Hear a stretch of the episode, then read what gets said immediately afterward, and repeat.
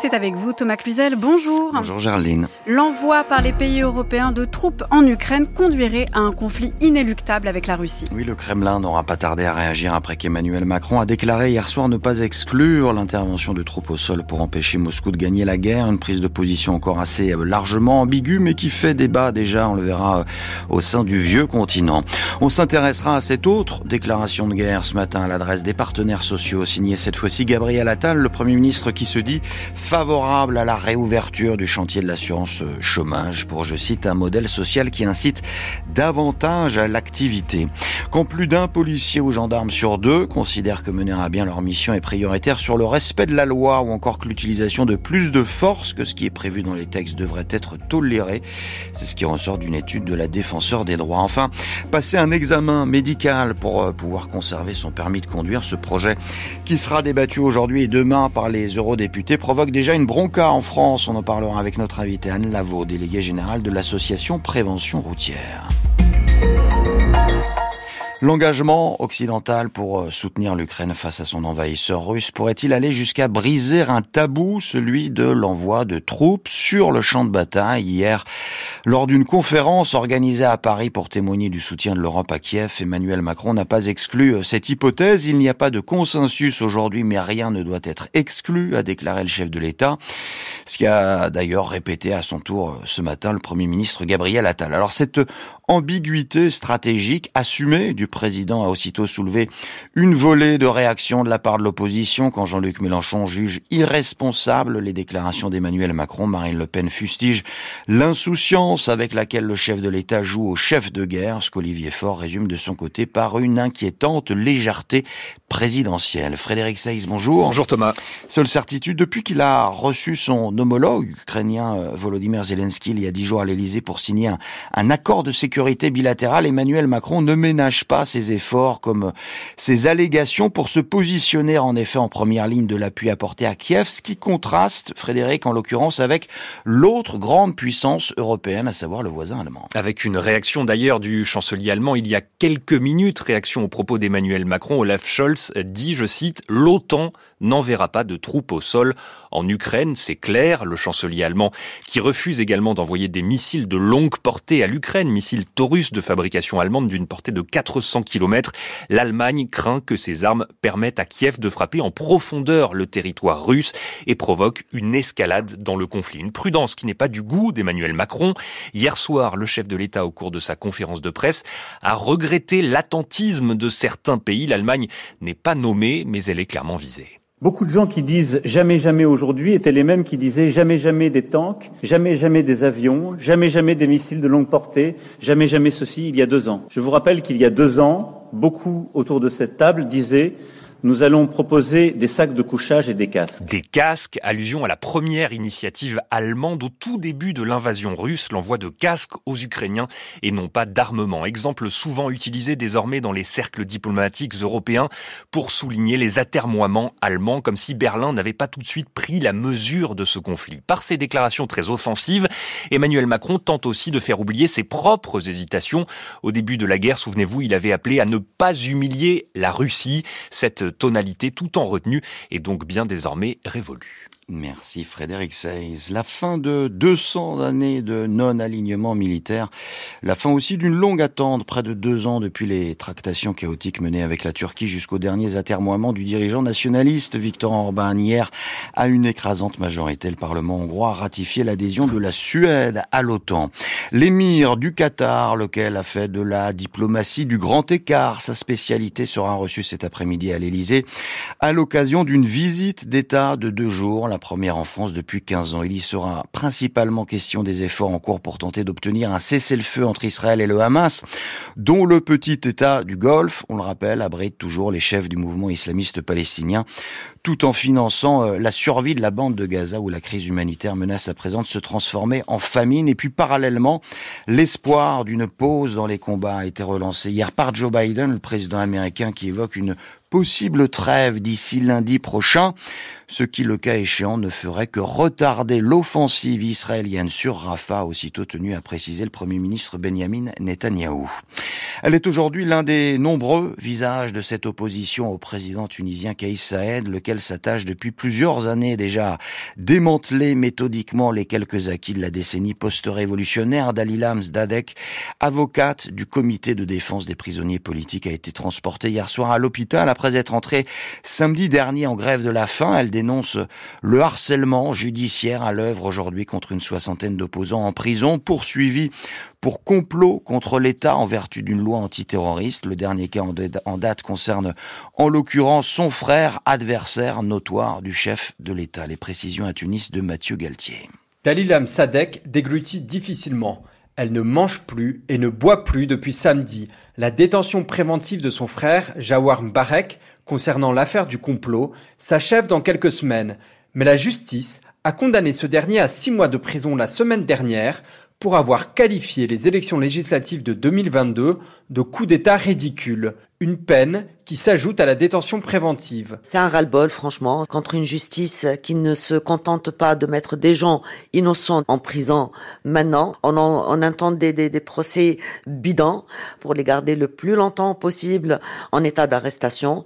Et nous, en tant qu'avocats, en tant que famille, on n'en peut plus de cette justice qui est devenue le bras de fer d'un exécutif qui veut tout fermer. Les deux principaux opposants au président tunisien Kais Sayed font aussi l'objet de multiples poursuites pénales. Le leader islamiste Rached Ranouchi, incarcéré depuis le 17 avril, a déjà été condamné à plus de 9 ans de prison pour insulte à la police et financement étranger de son parti Enarda. Abir Moussi, chef de file des nostalgiques de l'époque de Ben Ali, en prison depuis octobre, est quant à elle sous le coup de trois mandats de dépôt. Lundi, au cours d'une conférence de presse, Maître Samir Dilou du comité de défense des prisonniers politiques a dénoncé une justice aux ordres. Les juges vivent euh, sous la peur, la peur de la révocation, la peur de sanctions. On compte euh, surtout sur l'opinion publique nationale et internationale. Dalilam Sadek est ressorti de la conférence de presse soutenu à bout de bras.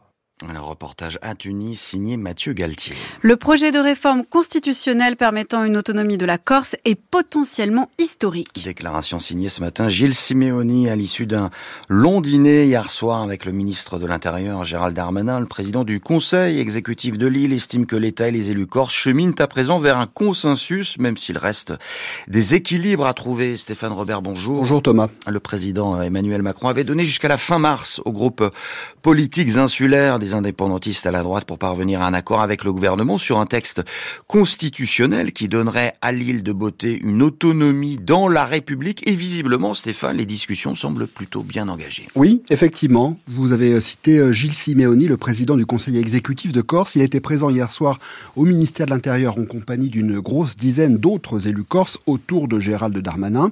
Le dîner a duré 4 heures et il en est ressorti assez satisfait, notamment sur l'inscription de la spécificité de la Corse dans la Constitution. Gilles Simeoni était ce matin sur France Info. Il est prévu que l'inscription constitutionnelle envisagée fasse explicitement référence au fait que la Corse bénéficie d'un statut d'autonomie. Le dîner et surtout les échanges d'hier soir nous ont permis d'avancer.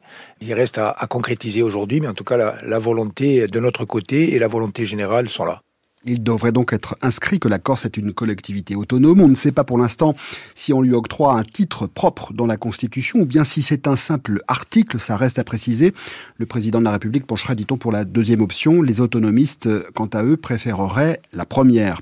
Deuxième disposition sur laquelle tout le monde semble d'accord. La Corse disposerait d'un pouvoir d'adaptation des textes législatifs et réglementaires et on pourrait même aller plus loin, lui octroyer le droit de produire ses propres textes législatifs et réglementaires dans un cadre qui reste à définir, avec toutefois un garde-fou. Tous les textes élaborés par la collectivité seront soumis au contrôle du Conseil d'État et du Conseil constitutionnel. Enfin, la population corse serait, sera consultée et devra valider ce nouveau statut. Un dernier rendez-vous sur le même format avec les élus corses a été programmé pendant deux semaines par Gérald Darmanin afin de finaliser le projet. Et s'il est validé, une révision constitutionnelle serait alors engagée avec l'objectif de la faire aboutir avant la fin du mois de juin. Merci Stéphane Robert. À la manœuvre sur la crise agricole depuis sa nomination à Matignon, Gabriel Attal a choisi d'arpenter à son tour les allées du salon toute la journée. Le Premier ministre était présent dès 7 heures du matin pour la traite des vaches. Il a ensuite laissé son verre de lait et devrait aller admirer l'égérie de cette année, une Normande de 800 kilos, oreillette, que l'on dit au tempérament calme, autant dire un exemple à suivre a priori pour le chef du gouvernement qui se veut à l'écoute d'une profession toujours en colère. Gabriel Attal qui pourrait bien s'attirer en revanche les haros des partenaires sociaux sur un autre dossier. Oui, celui de l'assurance chômage. Ce matin, le Premier ministre a confirmé être favorable à rouvrir le chantier, comprenait à durcir encore les règles officiellement du fait du ralentissement économique qui devrait inévitablement creuser les dépenses et ralentir les recettes. Camille Manière, bonjour. Bonjour Thomas. Alors cela fait déjà euh, plusieurs semaines en réalité que l'exécutif multiplie ainsi les avertissements sur la nécessité, selon lui, de réformer le modèle social, raison pour laquelle les partenaires sociaux qui viennent euh, de négocier déjà une nouvelle convention se montrent, Camille, particulièrement inquiets. Oui, parce qu'ils entendent remonter cette petite musique lancinante depuis 2017 sur le fait qu'il faut inciter plus les chômeurs à reprendre un emploi et que pour ça, il faut qu'ils soient indemnisés moins et moins longtemps. Déjà, deux réformes de l'assurance chômage ont été menées depuis 2019. Elles ont réduit les seuils et les durées d'indemnisation. Et donc, avant même que leurs effets aient été correctement évalués, le gouvernement parle de resserrer encore la vis. Il veut à nouveau faire des économies sur le dos des chômeurs, déplore Michel Boga, de, le secrétaire confédéral de Force ouvrière. Un, c'est pour euh, des questions de budget, pour pouvoir euh, faire gonfler des excédents de l'assurance chômage en diminuant l'indemnisation, et comme ça l'État peut fonctionner 12 milliards à l'assurance chômage, au lieu de les donner aux demandeurs d'emploi. Voilà, c'est ça. Et deuxièmement, ça répond à une injonction du patronat qu'il faut que les salariés puissent prendre un travail à n'importe quel prix et à n'importe quelle condition de travail. Et pour Denis Gravouille de la CGT, Emmanuel Macron et ses gouvernements successifs sont bien engagés dans une opération systématique de destruction de ce système de protection sociale. C'est une espèce de torture permanente où il y a deux aspects.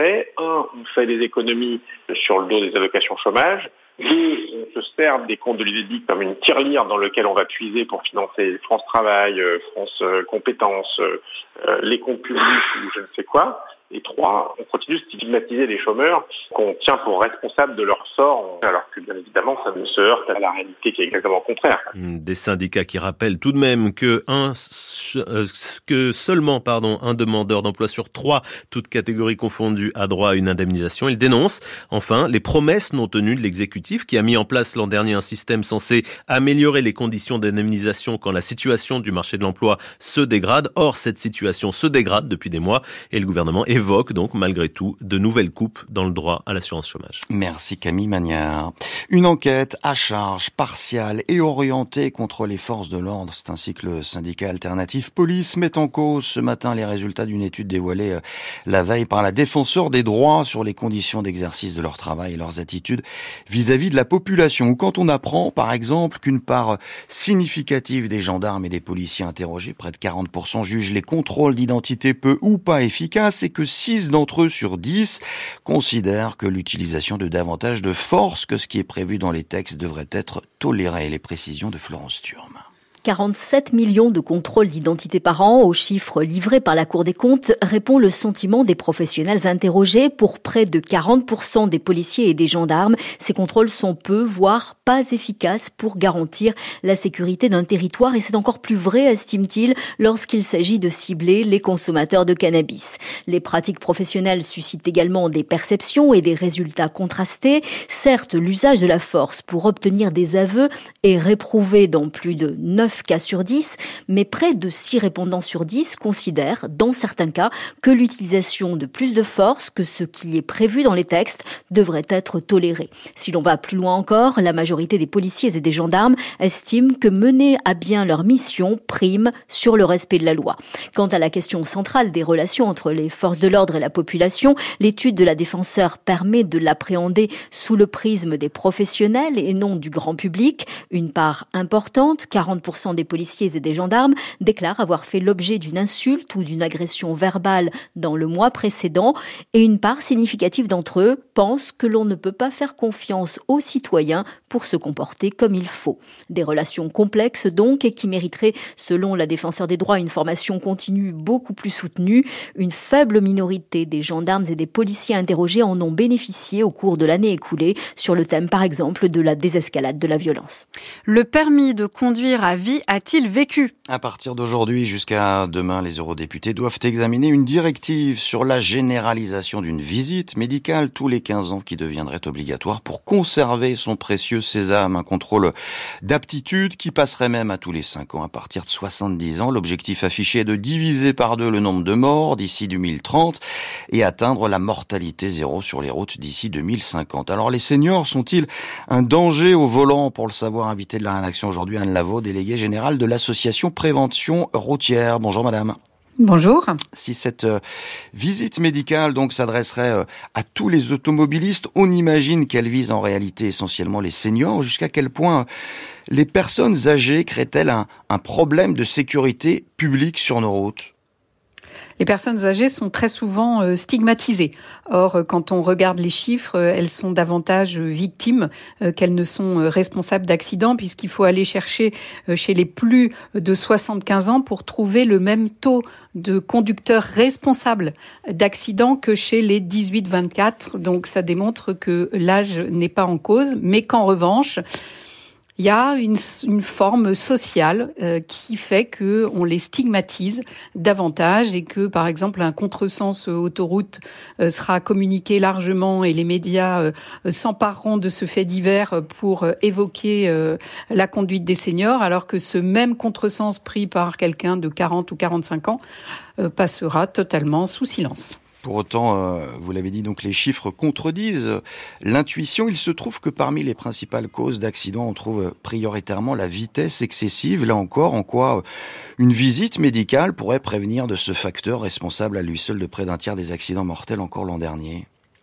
Vous avez tout à fait raison. Et quand, vous avez lancé ce sujet, vous avez évoqué cet euh, engagement qui est celui des États membres euh, qui a été pris euh, en 2020 à Stockholm, en février 2020, de diminuer de moitié l'accidentalité à horizon 2030. Ce qui voudrait dire qu'en France, on devrait avoir 1650 tués environ en 2030 contre les plus de 3000 que nous avons encore eu cette année. Pour cela, il faudrait effectivement que les six années qui viennent soient des années où la baisse de de la, mortalité soit supérieure à 7%. Euh, Cette année, on a eu une baisse de 3%. Et vous avez tout à fait raison de pointer que les causes qui sont les principales causes de mortalité, c'est la vitesse, c'est l'alcool, c'est euh, les stupéfiants, et puis maintenant arrive aussi euh, le, le, téléphone. La vitesse étant le facteur aggravant de toutes les autres causes de mortalité. Et bien évidemment, si on reparle des seniors, en ce qui concerne les seniors, on n'est pas sur ce sujet euh, de la vitesse. Ce, principe donc de visite médicale obligatoire pour euh, conserver son permis a déjà été adopté chez plusieurs euh, de nos voisins en Espagne, en Italie. Est-ce que dans ces pays, un tel dispositif a été efficace pour faire baisser les accidents sur la route? Alors, ce n'est pas l'association prévention routière qui le dit, mais c'est un organisme européen qui s'appelle European Transport Safety Council, qui a euh, réalisé en 2021 une étude vraiment très approfondie, très objectivée par rapport à ce sujet de la visite médicale. Et le, la conclusion de ce rapport, c'est que ces visites médicales ne sont pas efficaces, elles ne sont pas justifiées, et même on constate une sorte d'effet pervers qui est le risque d'évitement. C'est-à-dire que dans les pays que vous avez cités, la plupart du temps, ce sont les médecins traitants qui font euh, ces visites médicales. Et du coup, euh, avec le risque de voir euh, son permis retiré, eh bien, on a un certain nombre de personnes qui ne vont plus chez le médecin. Et comme ils ne vont plus le médecin, il y a certaines pathologies qui ne sont pas détectées. Et cette visite médicale obligatoire pour le permis de conduire a des effets pervers sur d'autres pathologies. En, quelques mots, quelles pourraient être, euh, d'après vous, les autres solutions donc pour éviter un, un retrait pur et simple du droit de conduire en cas de baisse significative de ses facultés? Alors, je ne sais pas si je vais répondre à votre question, mais en tout cas, notre association, avec son conseil médical, a réfléchi à autre chose. Vous savez qu'en France, le projet de loi de finances euh, de la sécurité sociale de 2023 et de 2024 ont instauré des visites de prévention. Donc, c'est des visites médicales de prévention à trois tranches d'âge de la vie. Et nous, on a regardé le questionnaire de ces visites médicales. Il n'y a absolument aucun thème, non pas sur la conduite, mais sur la mobilité. Parce que pour notre association, ce qu'il faut regarder, c'est les capacités et surtout interroger les patients sur la manière dont ils se déplacent, de manière à pouvoir prévenir certains risques et surtout encourager la multimodalité. Parce qu'en réalité, ce qu'il faut, c'est éviter de vieillir avec un seul mode de déplacement, de manière à garantir le maintien à domicile le plus longtemps possible. C'est bien compris. Merci Anne Lavaux, déléguée générale, je le rappelle, de l'association euh, Prévention routière, d'avoir accepté notre invitation. Merci également à Pierre Chabert pour la préparation. On termine avec un mot du temps pour cet après-midi. Encore sur le quart nord-est. Partout ailleurs, le ciel sera plus variable, alternant les pluies éparses et de belles éclaircies. En revanche, les précipitations seront encore abondantes sur les Pyrénées. Et puis, la vigilance orange au cru reste en vigueur sur la Dordogne, la Gironde, le Pas-de-Calais, la Seine-et-Marne, la Charente et la Charente-Maritime. Quant aux températures, elles seront comprises entre 7 et 16 degrés. C'est la fin de ce journal. Il était réalisé par Nicolas Paumet. Et à 18h, vous avez rendez-vous avec Stanislas Vazak pour le prochain journal de la rédaction.